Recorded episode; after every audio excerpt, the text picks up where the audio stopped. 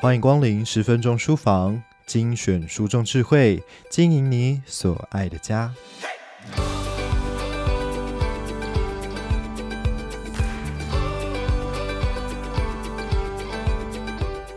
漫长的暑假就要接近尾声了，小学生即将重返校园。您担心孩子在课堂上的学习会因为抄写联络簿、上课爱讲话，或者是总是坐不住而卡关吗？也许他不是爱分心，也不是故意不配合，而是被自己也不知道的某种瓶颈卡住了。光光老师就告诉我们，协助孩子克服学习卡关是有方法的哦。了解孩子行为的背后可能蕴藏的身心发展指标，就能够帮助他们找到自动自发的学习专注力。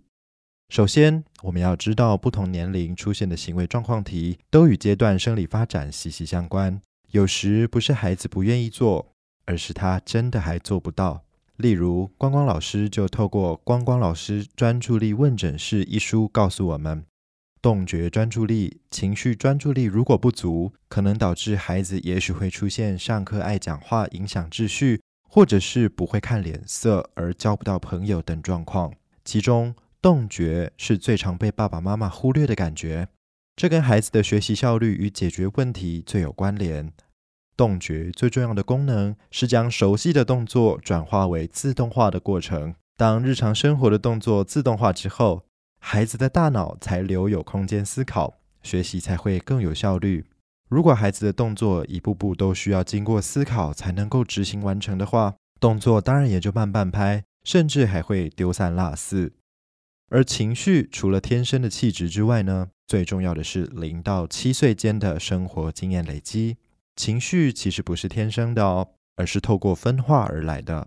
情绪发展的历程远比我们想象的更为复杂。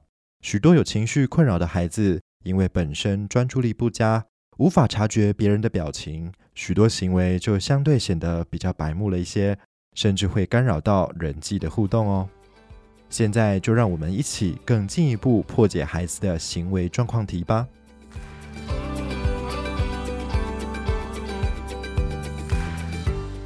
小慧是一个机灵的小女生，动作灵巧不说，反应也非常的快。幼儿园的老师特别喜欢她，但是进入了小学以后，却出现了麻烦。小慧上课容易分心，常常和旁边的同学说话。老师问她问题的时候，她都可以对答如流，但是旁边的小朋友却被她干扰到不能上课。学校的老师都头痛不已，一再的写联络簿向爸爸妈妈反映。究竟小慧为什么会变得如此容易分心呢？感觉在处理的过程当中，感觉刺激并非直接传递到大脑的皮质，让我们察觉到，而是先在脑中做出了调节，将需要注意的资讯放大，不需要注意的资讯缩小，最后才传递回大脑的皮质。因此，我们才可以过滤环境中的杂讯，心无旁骛地专心做事情。感觉调节比较弱的孩子容易被干扰而出现分心的状况。孩子对于许多细小的刺激通常都比较敏感，很多时候大人不易察觉的刺激，孩子的大脑也会感受到，会不由自主地想要去注意，表现出容易分心的外显行为。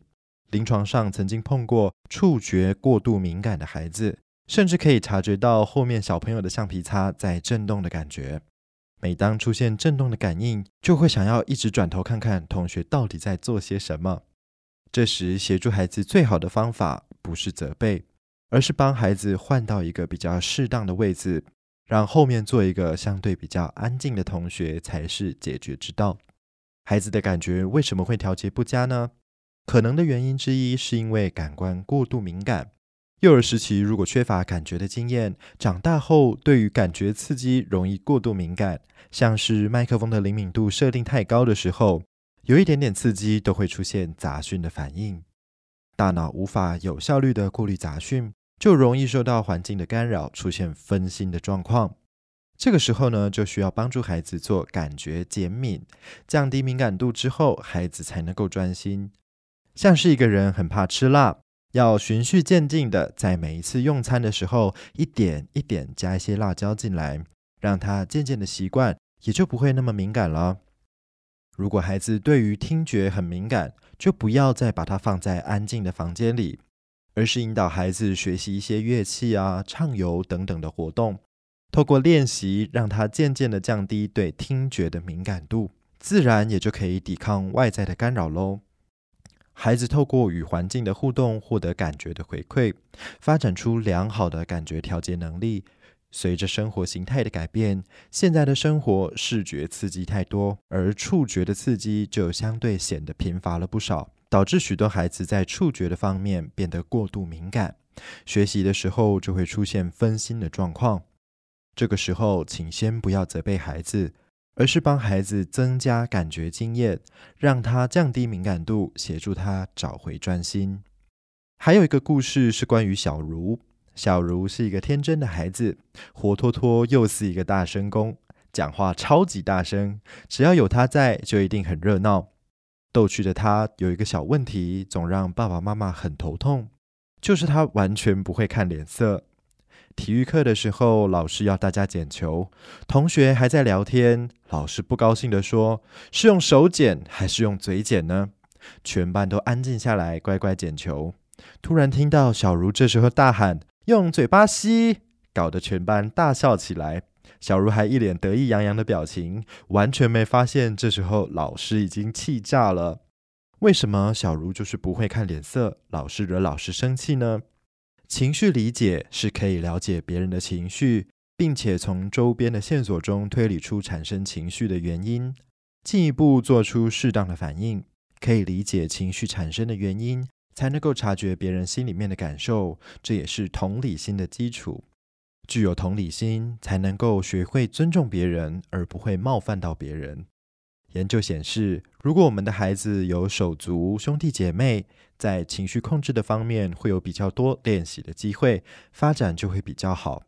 如果孩子情绪理解能力比较弱，虽然知道他人正在生气，却不知道生气的原因，当然也就不知道要如何解决喽。这时候千万不要用硬碰硬的高压处理方式，往往会让孩子误以为只要生气就可以解决问题。反而会让孩子的脾气越养越大。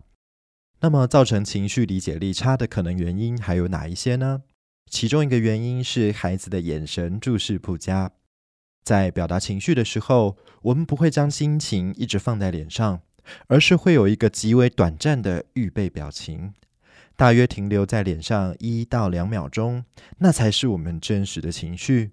就像孩子惹我们大人生气的时候，我们总是会先皱起眉头。然后深呼吸，再挂上笑脸，微笑地说：“我好好的再跟你说一次，请问你这是在皱眉头的生气，还是开心的微笑呢？”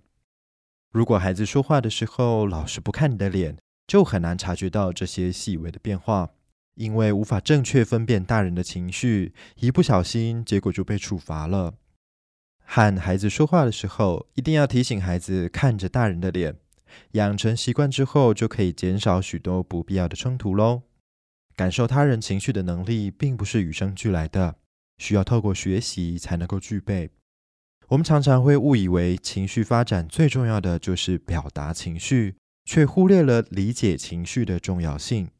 现在的孩子越来越会表达自己的情绪，却无法理解别人的情绪，导致孩子在与他人的互动当中，常常会出现冲突。带着孩子学习观察别人的情绪，了解情绪背后的原因，比教导孩子如何表达情绪其实更为重要。